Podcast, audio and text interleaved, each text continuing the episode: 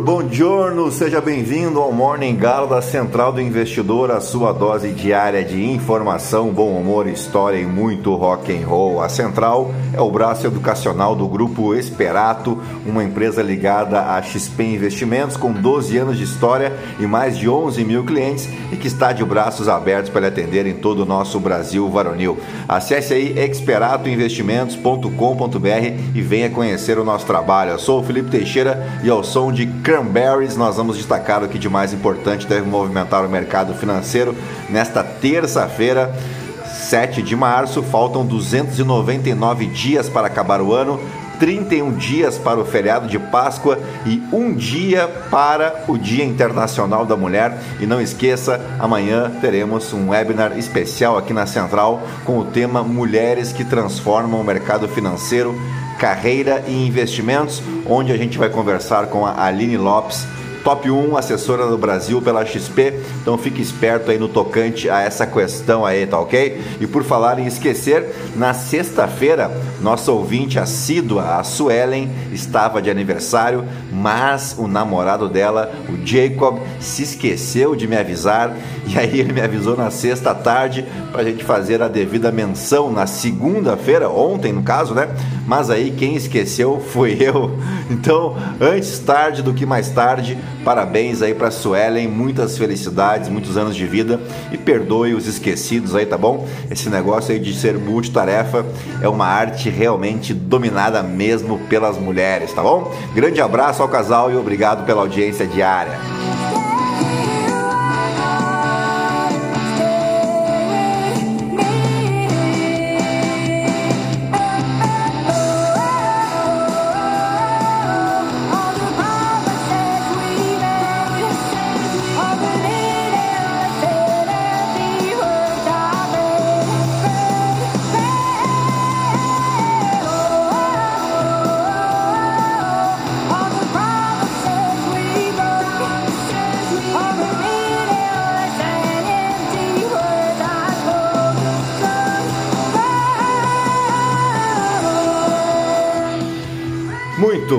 São 5 horas e 2 minutos, 22 graus aqui em Itapema. Hoje é dia do professor na Albânia, dia da democracia na Palestina. Isso porque em 1996 constituía-se o primeiro parlamento eleito democraticamente. Aqui no Brasil é dia do fuzileiro naval e aniversário do município de Pirangi, no interior de São Paulo. E agora sim, depois de embevecer vocês com tanto conhecimento, vamos direto ao que interessa. Mas antes, se você gosta do conteúdo aqui da Central, nos ajude indicando, compartilhando com um amigo ou amiga para somar as outras 12.825 pessoinhas que não se misturam com a gentalha. Você pode me seguir também no Instagram, no Felipe_ST. E é isso aí, gentalha, gentalha, gentalha. Vamos operar!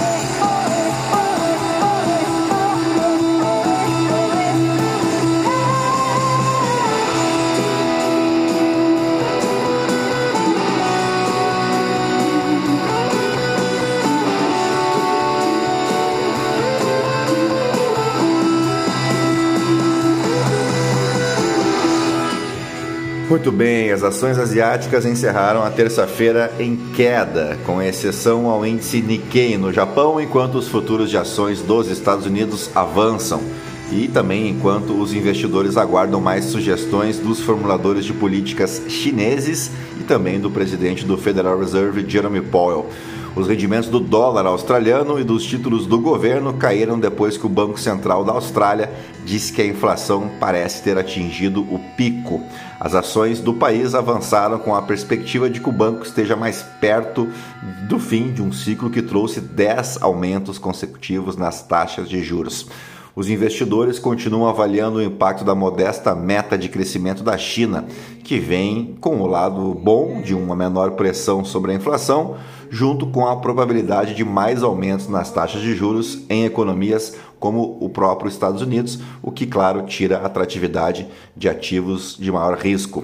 O índice Hang Seng China Enterprises saltou até 2,4% antes de apagar os ganhos em meio ao nervosismo nas negociações em Hong Kong e na China continental. Dados divulgados durante a sessão mostraram que as exportações e importações da China continuaram caindo nos primeiros dois meses do ano, obscurecendo as perspectivas para a economia à medida que ela começa a se recuperar gradualmente das restrições impostas pela Covid.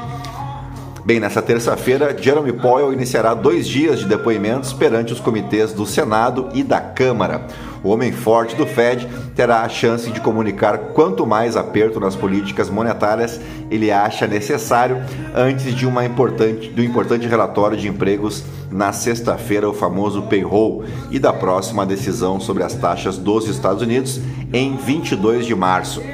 A atual falta de tração para os mercados de ações dos Estados Unidos mostra que muitos investidores estão concluindo que a recuperação recente provavelmente foi exagerada, com riscos de recessão persistentes, já que os bancos centrais em todo o mundo indicam que é improvável que se afastem em breve do atual aperto monetário. Por aqui, o presidente Lula decidiu dar sobrevida a ele, Juscelino Filho, ministro das Comunicações, surpreendendo um total de zero pessoas, né? apesar de uma série infinita de acusações de uso indevido de recursos públicos. A Comissão de Ética Pública informou nesta segunda-feira que vai analisar a situação, o que pode resultar num processo contra ele. A manutenção quebra uma promessa feita por Lula de não manter no governo integrantes do primeiro escalão envolvido com irregularidades. De acordo com o Estadão, Juscelino recebeu diárias e usou um jato da FAB para assistir leilões de cavalo em São Paulo em janeiro deste ano, alegando serem compromissos urgentes. Ainda como deputado, o atual ministro destinou verbas do orçamento para asfaltar uma estrada que passa em fazendas de sua família no interior do Maranhão, além de sonegar informações sobre seu patrimônio à Justiça Eleitoral. Só isso, né? Juscelino foi recebido por Lula nesta segunda-feira após uma viagem de 10 dias para um congresso mundial de telecomunicações na Espanha. Esta foi a primeira vez que Lula recebeu o ministro que integra a cota do União Brasil. Os ministros da Casa Civil, Rui Costa, e das Relações Institucionais, Alexandre Padilha, também participaram da conversa convocada pelo presidente. Interlocutores do, dos ministros que participaram da reunião disseram sob anonimato que a orientação de Lula foi para o titular das comunicações vá, abre aspas, vá pra rua e se explique. Que beleza, né? Nada mudou aqui ao sul do Equador. Dito isso, vamos às principais manchetes dos portais de notícia no Brasil e no mundo. Só deixa eu trocar a trilha, porque justamente nesse momento acabou aqui o nosso Calil. Então vamos agora de Charles Bradley.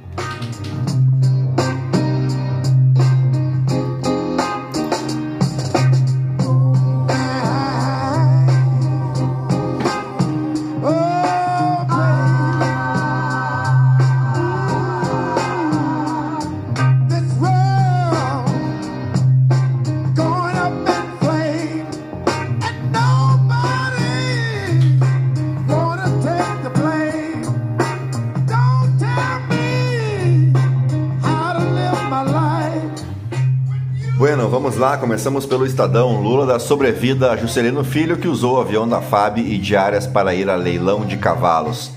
Falando em picaretagem, o ofício mostra que Bolsonaro mandou Receita devolver joias dois dias antes de ir para os Estados Unidos. Procuradoria diz que Receita só denunciou a apreensão de joias após reportagem do Estadão. Inquérito sobre peças de diamantes vai correr sob segredo de justiça, diz Polícia Federal. Uma história pra lá de mal explicada, né? O governo, se podemos chamar assim, né? O, o príncipe da Arábia Saudita, até agora ninguém mostrou o documento oficial de doação dessas joias ao governo brasileiro, como defende aí o Jair Bolsonaro, e aí mandou um ex-almirante, que vergonha, né? Trazer as joias numa mochila, 16 milhões e meio de reais numa mochila, viajando por aí, um negócio assim inacreditável. Se você que condenou com razão a doação daquele sítio em Atibaia, né, do apartamento triplex, pro ex-apenado e atual inquilino do Palácio da Alvorada e agora acha tudo isso normal, bom, aí o problema não é nem com o triplex, nem com o sítio de Atibaia, muito menos com as joias. O problema é você.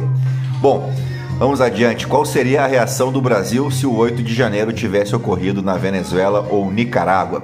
Brasil recebe blindados dos Estados Unidos. Veículo tem cara de jipe, mas suporta armas pesadas.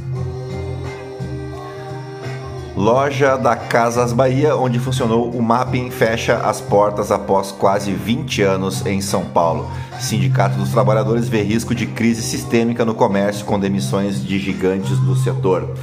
Soldados da Rússia usaram paz como armas na guerra, diz Ministério da Defesa britânico. Vereadora de Juazeiro do Norte e namorado morrem por asfixia, aponta perícia. Yani Brena Alencar Araújo era médica e foi a primeira mulher a presidir a Câmara da cidade. Sem dinheiro não dá para ser feliz, diz pesquisadora com linha de estudo inédita. Estudo aqui da Universidade Federal do Rio de Janeiro. Einstein vai operar novo hospital na Vila Mariana. Saiba como vai funcionar. Vamos para a Folha de São Paulo. Cotas femininas avançam, mas estrutura partidária e anistia são entraves. Valores a receber são liberados. Veja o passo a passo para resgatar dinheiro esquecido no Banco Central, através do Banco Central, né? Reforma tributária pode prever cashback para saúde e educação, diz coordenador de grupo. Em ofensiva, o governo diz que 90% dos municípios arrecadarão mais. Trabalho análogo à escravidão no Brasil é tema de como é que é. Veja como foi. As suspeitas e as reações ao caso das joias no governo Bolsonaro. Ouça podcast. Uh, Bradesco consegue restringir na justiça patrimônio de conselheiros da Americanas. Coreia do Sul vê exportações de armas escalar na guerra, mas evita as enviar à Ucrânia. Vinícolas reagiram mal após caso em Bento Gonçalves, dizem especialistas em gestão de crise. PP e União Brasil encontram barreiras regionais e acordo para a federação emperra. Soldado que morreu após treinamento apresentou edema cerebral e sangramento. Jovem de 18 anos participava de cursos na Polícia do Exército que apura a causa da morte. Vamos para o valor econômico. Reforma tributária pode ser votada até o fim de maio, diz líder do governo na Câmara. Poupa Farma prepara recuperação judicial. Rede buscou IPO na pré-pandemia. Caso Cabum, novas estratégias jurídicas surgem em clima tenso. Lula mantém Juscelino Filho no cargo, mas ministro respira por aparelhos, diz fonte. Polícia Federal abre inquérito sobre caso das joias e deve ouvir Michele e Jair Bolsonaro. Ações de Azul disparam após balanço e acordo com arrendadores. Vamos para o Globo. Minerval Pereira, disputa entre PT e Centrão atinge o governo. Miriam Leitão, Bolsonaro e a muralha na receita.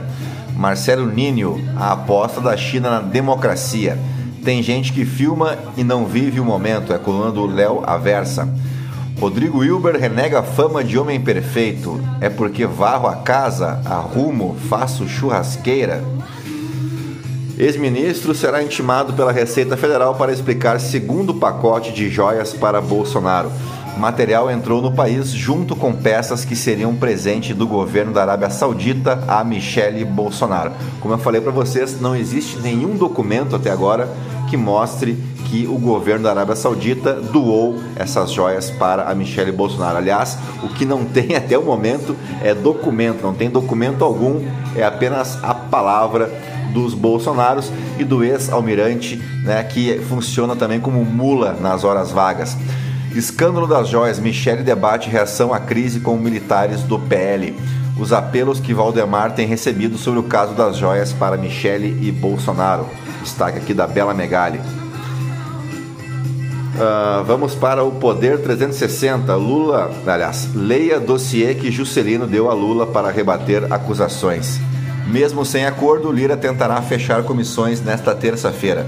Gabinete de Bolsonaro ordenou entrega de joias a militar. Aliás, parabéns aí aos funcionários da Receita Federal e só realça a importância do funcionário público, né? No ano passado, aliás, no ano retrasado, eu acho, a gente viu a importância daquele servidor que barrou a compra das, das vacinas da Barack BioNTech, aquelas que tinham propina de um dólar por dose, estão lembrados?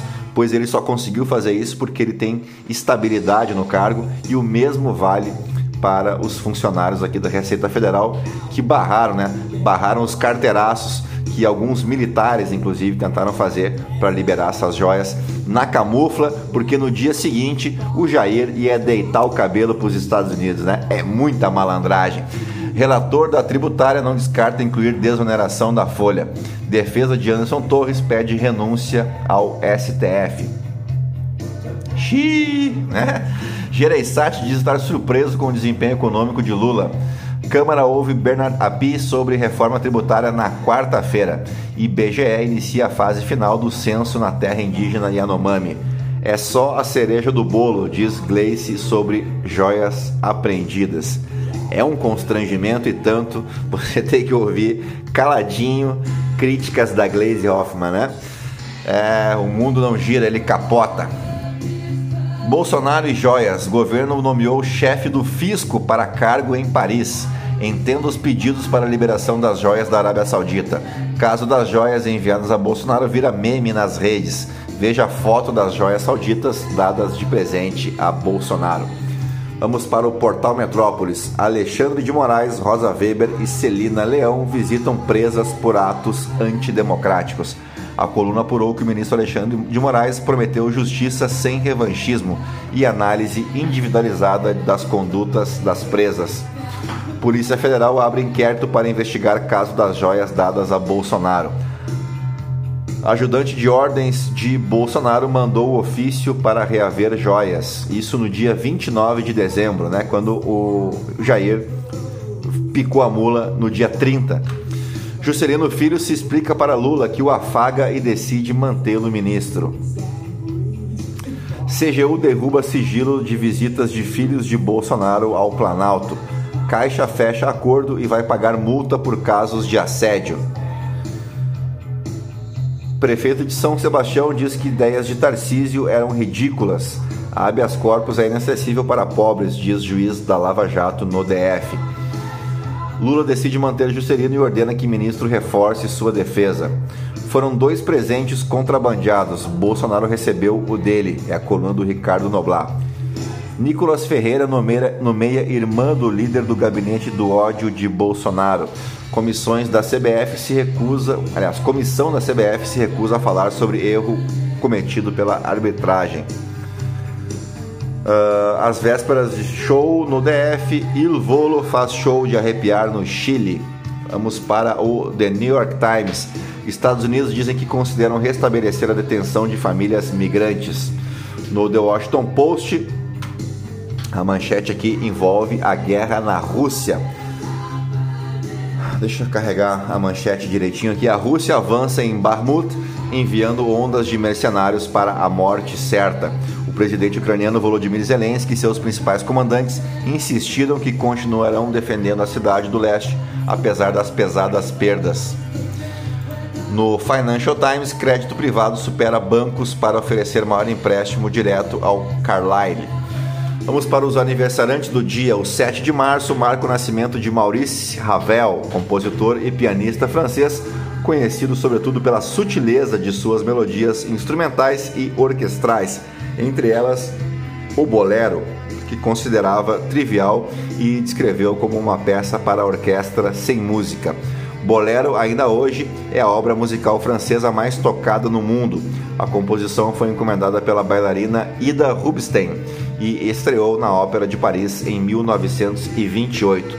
Ravel faleceu em decorrência das consequências de uma doença cerebral orgânica, agravada por um acidente de táxi ocorrido em 1932. Durante o período que precedeu a sua morte, ele havia perdido parte da sua capacidade de compor devido às lesões cerebrais causadas pelo acidente. A sua inteligência sempre se manteve intacta, mas o seu corpo já não respondia adequadamente por causa dos graves problemas motores.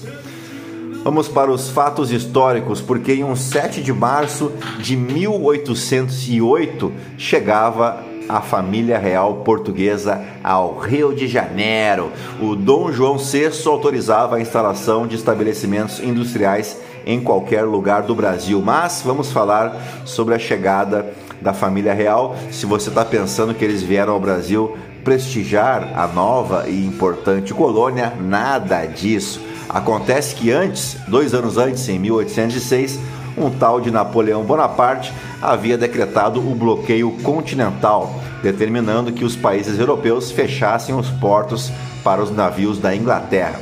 Enquanto isso, Bonaparte negociou secretamente o Tratado de Fontainebleau de 1807 com os espanhóis, que permitiria aos franceses atravessar toda a Espanha para invadir Portugal. Em troca, o reino espanhol poderia se apoderar de um pedaço do território português. Olha que malandros! Portugal não aderiu ao bloqueio continental em face da sua longa aliança política e comercial com os ingleses, e por esse motivo Napoleão ordenou a invasão do território português, que ocorreu de fato em novembro de 1807. Mas antes disso, bem, bem pouco, né, em outubro de 1807, o príncipe regente Dom João e o rei da Inglaterra, Jorge III, assinaram uma convenção secreta que transferia a sede monárquica de Portugal para o Brasil. Nesse mesmo documento, ficava estabelecido que as tropas britânicas se instalariam na Ilha da Madeira de forma temporária. Por sua parte, o governo português comprometeu-se em assinar um tratado comercial com a Inglaterra após fixar-se no Brasil. O príncipe regente Dom João determinou que toda a família real seria transferida para o país tupiniquim. Também viajariam os ministros e empregados, totalizando 15 mil pessoas, que representavam 2% da população portuguesa, ainda que esses números sejam considerados controversos, pois muitos historiadores consideram a cifra um tanto quanto exagerada. O que interessa é que foram necessários oito naus, três fragatas, três brigs e duas escunas para o transporte. Outros quatro navios da esquadra britânica acompanhavam a corte. Além das pessoas, foram embarcados no dia 29 de novembro móveis, documentos, dinheiro, obras de arte e a Real Biblioteca. A viagem ocorreu em condições insalubres e durou 54 dias até Salvador, onde desembarcaram no dia 22 de janeiro de 1808. Na capital baiana, foram recebidos com festas e ali permaneceram por mais de um mês. No período em que esteve na Bahia, o príncipe regente assinou o Tratado de Abertura dos Portos às Nações Amigas e criou a Escola de Cirurgia da Bahia. No dia 26 de fevereiro, a corte partiu para o Rio de Janeiro, que seria declarado também capital do Império.